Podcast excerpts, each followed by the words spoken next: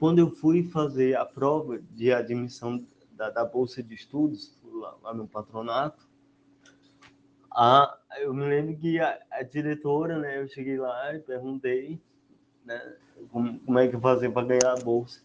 E ela informou que naquele exato momento estava acontecendo a prova de admissão da bolsa. Né? Aí eu fui logo dizendo, ó, a prova é uma redação, né? Ela explicou que a prova era uma redação.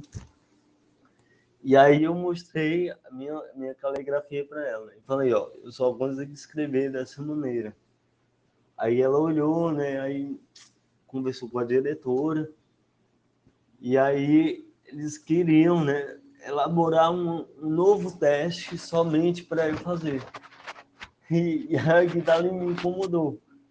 Queria provar para eles que eu tinha capacidade de ganhar aquela bolsa né? da mesma maneira que os outros também é, é, estavam sendo testados.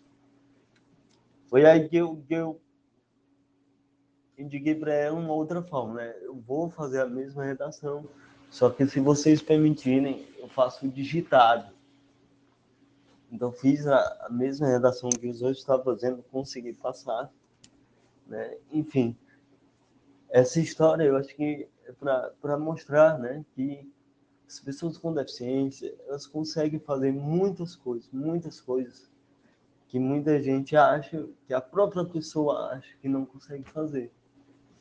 E às vezes, por uma questão de adaptação, por uma ferramenta, possibilita né, a pessoa realizar aquela atividade.